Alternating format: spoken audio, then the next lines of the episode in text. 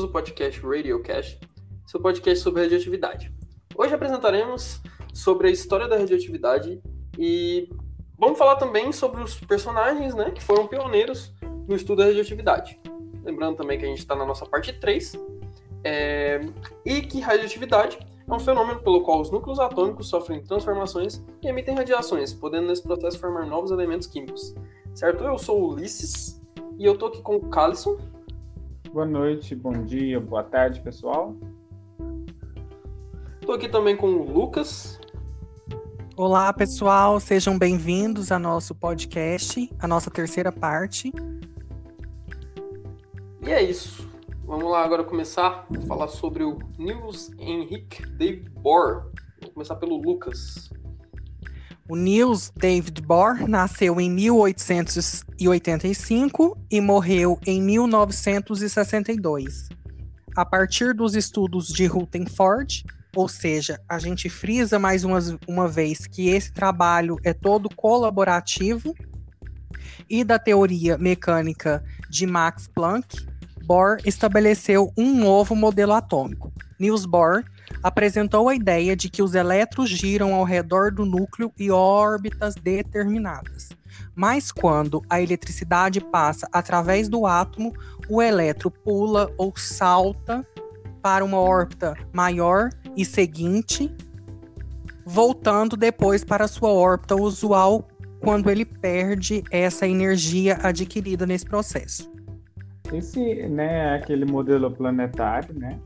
E para relembrar aí, vocês, queridos ouvintes que estão ouvindo aí sobre órbitas, é aquele, aquela questão do 1s2, 2p2 e, e por aí vai.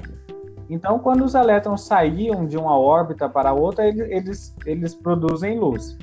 Bohr conseguiu prever os comprimentos de onda a partir da constituição do átomo e dos saltos dos elétrons em uma, de uma órbita para outra. Ele também realizou uns trabalhos sobre absorções de raios alfa, publicado em 1913. É, e ele ainda estudou, Mais uma né? vez o Titanic. É verdade, Não, Titanic um ano antes, ele tá, tá bem perto. Muito, muito estranho isso tudo acontecer perto do Titanic, né? Não sei. Teorias da a conspiração. conspiração do século. Estu- Ele estudou né, o princípio da correspondência, a estrutura dos átomos complexos, as radiações X, variações progressivas da propriedade- das propriedades químicas dos elementos e núcleo atômico. É, estudou fenômenos também como a fissão do urânio, é, mais famosa aí mais para frente, né?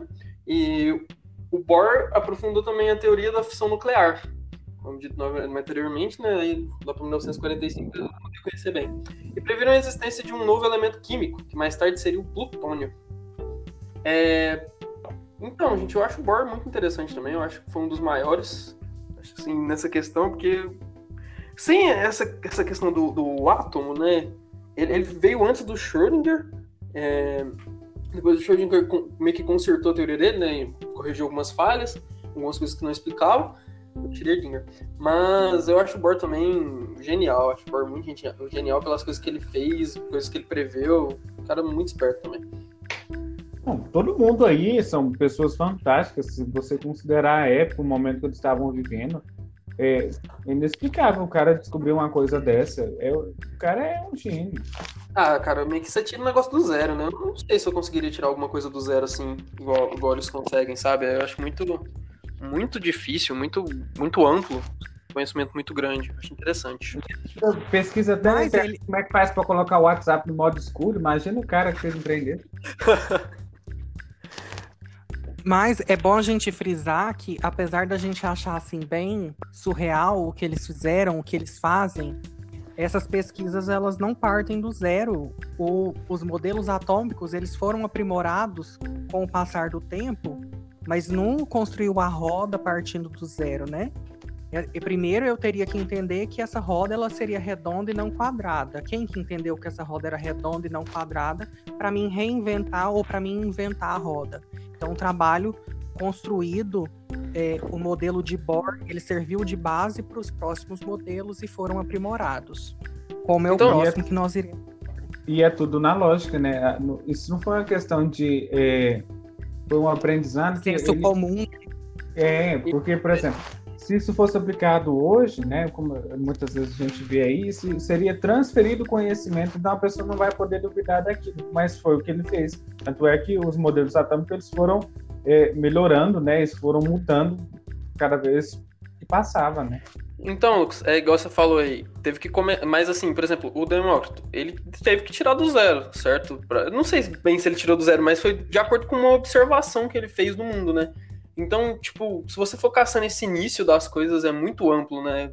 De, de um início, assim, tão pequeno, só de uma observação até lá na frente. É muito interessante você ver como, como essas pesquisas vão sendo feitas, né? Eu, particularmente, tenho vontade de, de fazer alguma pesquisa algum dia que seja relevante, ou, ou só pesquisar mesmo por pura curiosidade.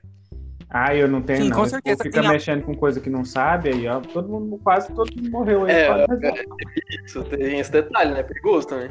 Você dizendo, Lucas? Em algum momento, eu concordo com você, Ulisses, em algum momento isso foi do zero, né? Eu, só queria frisar, assim, que nesse momento que nós estamos aqui, em 1885 a 1972, onde foi o tempo de vida de Bohr, já tinha já é muita zero. coisa que tinha construída, não é zero mais, né? Em 2020, é, onde estão loucos atrás da vacina do corona, do Covid-19, a gente não partiu mais do zero, né? Tem muita coisa que a gente deve levar em conta e partir daí pra gente avançar pois nos é. nossos estudos. De varíola Covid, né? E é isso. Agora vamos, vamos pro próximo, que é o Werner Karl Heisenberg, que eu também sou fã. É, ele nasceu em 1901 e morreu em 1976, né? viveu um bom tempo aí, 75 anos. É, e o Heisenberg, ele nasceu no dia 5 de dezembro de 1901, na cidade de Würzburg, na Alemanha. É, ele foi um famoso é, físico, né, ganhador do prêmio Nobel, em 1919, e ele formou o princípio da incerteza. É, para, o princípio da incerteza, né, para ele é impossível saber ao mesmo tempo a certeza da posição e a velocidade de, um, de uma partícula, certo? Ele também foi do de, do programa de energia nuclear da Alemanha nazista. Eu achei isso interessante. Não sabia disso. É, e de, de 1942 a 1945, né, durante o período de guerra, ele dirigiu o Instituto Max Planck em Berlim, trabalhou com Otto Hahn, gente, minha pronúncia é horrível com esses nomes, viu? brasileiro aqui, ó, goiano, não dá conta de falar esse negócio, não. Não, tá é, tá bonito, tá bonito. É, ele foi, é, trabalhou com, esse, com essa pessoa aí, né, um dos descobridores da fissão nuclear. Aí no projeto de um lutava para que a energia nuclear não fosse utilizada para fins bélicos, porque ele já sabia mais ou menos o que, que o negócio fazia, né? O, o trem não é não é brincadeira. Ele recebeu o Prêmio Nobel de Física no ano de 1932 pela criação da mecânica quântica também descobriu sobre a estrutura do núcleo, a hidrodinâmica das turbulências dos raios cósmicos e ferromagnetismo. Alguns físicos da época, como Albert Einstein, rejeitaram a sua teoria porque iam contra os princípios da física clássica, a chamada física newtoniana. A verdade é que Heisenberg abriu um novo campo não só para a física, mas para o conhecimento. Então a gente Pois é, revolucionário. Aí, né, que o Lucas falou, não é do nada. Tem uma coisa por trás, por exemplo. Vai contra é, algum, algumas, algumas coisas vão contra os princípios da, da, da física clássica, mas ele não, despreja, não desprezou ela toda, entendeu? Isso é verdade, sabe? Isso aí, ó, ele pegou várias teorias, foi unificando até, meio que ele, ele abriu um novo lugar, né? Um novo campo, um novo espaço para poder ser estudado com outras coisas, certo? Com mais possibilidades ainda, né? É, então agora a gente vai tratar sobre Villard, né? Paul Ulrich Villard, que ele nasceu em 1860 e morreu em 1934. E Villard foi um físico francês que descobriu os raios gama, isso foi feito através da análise do experimento Rutherford com a ampola de Crookes. Então a gente vê aí mais algum é, é, método científico ou descobrimento que precisou de, de um fator antigo, né, de alguma coisa que já foi feita. Sim. Então, o Villard ele aumentou o campo magnético e descobriu que um terceiro tipo de raio não era desviado, então Rutherford o chamou de raios gamas. Interessante também a gente frisar que esses trabalhos eles eram feitos geograficamente distantes, mas que no fim eles conversavam entre si os estudos desses cientistas, né? O Villard ele era francês, o Rutherford, vamos lá porque eu não lembro. É britânico. Ah, britânico. Britânico, né? Uhum. Ou seja, na França, mas É, é- estavam é, É um idioma bem diferente, né? Um idioma aí sim, que é mais Mas latino. na, na questão do, mas na questão dos estudos da radioatividade, da eles estavam caminhando na mesma Lá direção. Não, mas provavelmente um dos dois sabia falar a língua do outro, né? Mas acho mais fácil o Willard saber falar a língua do, do Rutherford. É mais fácil. É muito interessante isso. Eu acho também. Esse cara é pouco lembrado. Eu, eu particularmente não conhecia ele até fazer esse trabalho, mas eu achei muito interessante a história dele, principalmente com os raios gama, sabe? Que ele meio que pegou. Outra coisa, né? De novo, ele pegou um trabalho de uma pessoa e desenvolveu em cima daquilo e conseguiu descobrir uma coisa a mais. Que às vezes o cara não viu na hora que tava fazendo, às vezes passou despercebido por ele. Será que ele referenciou na BNT? A importância do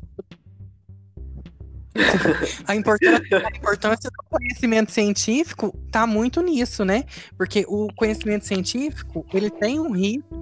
Se eu é, de- descobrir uma determinada coisa, eu vou explicar como é que eu descobri. Tem todo um passo a passo que quem seguir esse passo a passo em qualquer lugar do mundo tem que chegar no mesmo resultado que eu cheguei. Então, se eu vou difundindo isso daí, eu consigo fomentar o descobrimento de muitas coisas, de muitos estudos. Pois é, essa unificação é muito interessante, né? Eu acho bem bacana essa parte da, da ciência de unir as coisas, sabe? De, de conseguir unir principalmente as pessoas em prol de algo, como é, por exemplo, a vacina do corona. Então, vamos lá para o próximo. Falar de Enrico Fermi. É, ele nasceu em 1901, morreu em 1954. Ele era um italiano, né? ele foi um físico italiano que teve contribuições enormes, principalmente no campo da radioatividade, no campo nuclear. É, ele foi quem desenvolveu o primeiro reator nuclear, certo? E participou ativamente no desenvolvimento da primeira bomba atômica, feito no famigerado, né, o projeto Manhattan, certo? Fermi também recebeu um Nobel de Física pela identificação de novos elementos radioativos e pela descoberta das reações nucleares efetuadas por nêutrons, leu- por nêutrons lentos. Isso, eu acho o Fermi muito interessante. Ele foi um, acho que foi um dos maiores também para mim. Todos, né? O Carlos falou, são muito importantes, mas eu tenho um carinho especial por alguns e o Fermi é um, é um deles. É, porém, ele usou meus conhecimentos dele por uma coisa do mal, né? Não, não vou afirmar também que ele não sabia o que ele estava fazendo, porém a bomba nuclear foi uma coisa muito. Saber Inclusive sabia, o. porque senão não tinha feito, né? jeito, né? Ele sabia o que, que ele tava fazendo. Assim, não vou falar, eu não vou passar pano pro Foi cara, ele matou muita gente, né? Querendo ou não. Foi, não foi. E aí o Einstein também era bem contra isso. Se não me engano, era, ele era até amigo do Einstein, e aí ele tentou parar ele, sabe? Tentou tirar ele dessa onda, mas ele continuou fazendo, acho que talvez pelo dinheiro ou por outra coisa mais, né? A gente já sabe o final. Ah, e tem uma história também que, que dizem sobre o Fermi que ele conseguiu. Ele foi ele que conseguiu calcular a energia que era liberada numa bomba atômica só jogando um papelzinho e vendo o quanto aquele papelzinho se movimentava é, quando vinha a onda de choque dessa bomba nuclear. Eu não sei se é verdade, eu achei interessante, eu acho que é mais história de mesa, de bar, mas eu achei bem interessante essa história e aí só mostra a genialidade, se for verdade, né? Nunca saberemos se foi verdade ou não. Viveu pouco, Fermi, de 1901 a 1954. 53 Deus o anos, né? Sim, também. 53 anos aí, morreu novo pra caramba, né? Exposição à radiação. Sim. né? Esses caras, você pode notar que a maioria morreu novo. Nenhum viveu muito tempo. Efeitos Ah, colaterais complicado. da radiação. Sim, viver Só usem com a bula e com prescrição médica. Com muita proteção, por favor. Cuidado aí. Não faz igual o pessoal que bebia radiação, comprava radiação no mercado e bebia antigamente. Isso aí é meio perigoso. Sim, mas ela é bom a gente frisar, né, que a gente é, apontou vários pontos negativos, né? A maioria das coisas tem essa dualidade lado positivo, lado negativo. Vai caber a gente é, usu- fazer usufruto do lado que seria bom. Mas a radioatividade ela é muito importante hoje na área da biologia para o tratamento de câncer, né? Esses estudos desses pioneiros no estudo da radioatividade, que foram os pioneiros e sofreram muito porque não tinham conhecimento de saber o quanto que era agressiva essa radioatividade para o nosso organismo, mas nós devemos muito a eles no tratamento, na medicina que nós temos hoje em dia.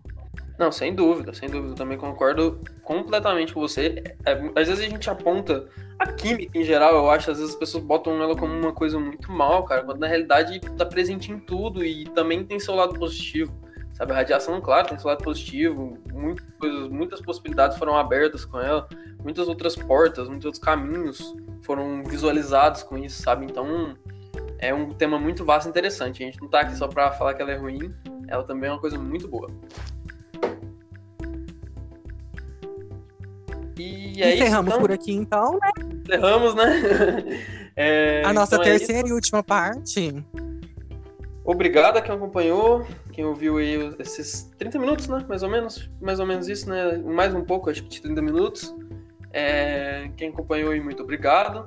É, o Calisson aí, Tchau, gente. dá sua palavra final, Calisson. Muito obrigado por vocês terem escutado Tchau. aí, que vocês possam aprender muito. Pesquisem mais, caso vocês se interessem, vão a fundo Vai que você vira um Rutherford da vida aí, né? E quer mudar um trem. Não faz com pudim de passas, não. Faz com outra coisa. Faz com sagu, faz com então, broa. Eu queria também deixar um espaço aqui para o pessoal que eu acho que pode é, falar alguma coisa para a gente, para agregar, fazer alguma crítica construtiva, também para para falar, para dar sua opinião sobre o que acha do tema, certo? E é isso, galera. Acho que encerramos por aqui. Certinho. Tchau, tchau, pessoal. Um forte abraço a todos. Tchau para vocês e até, até mais. mais. Tchau.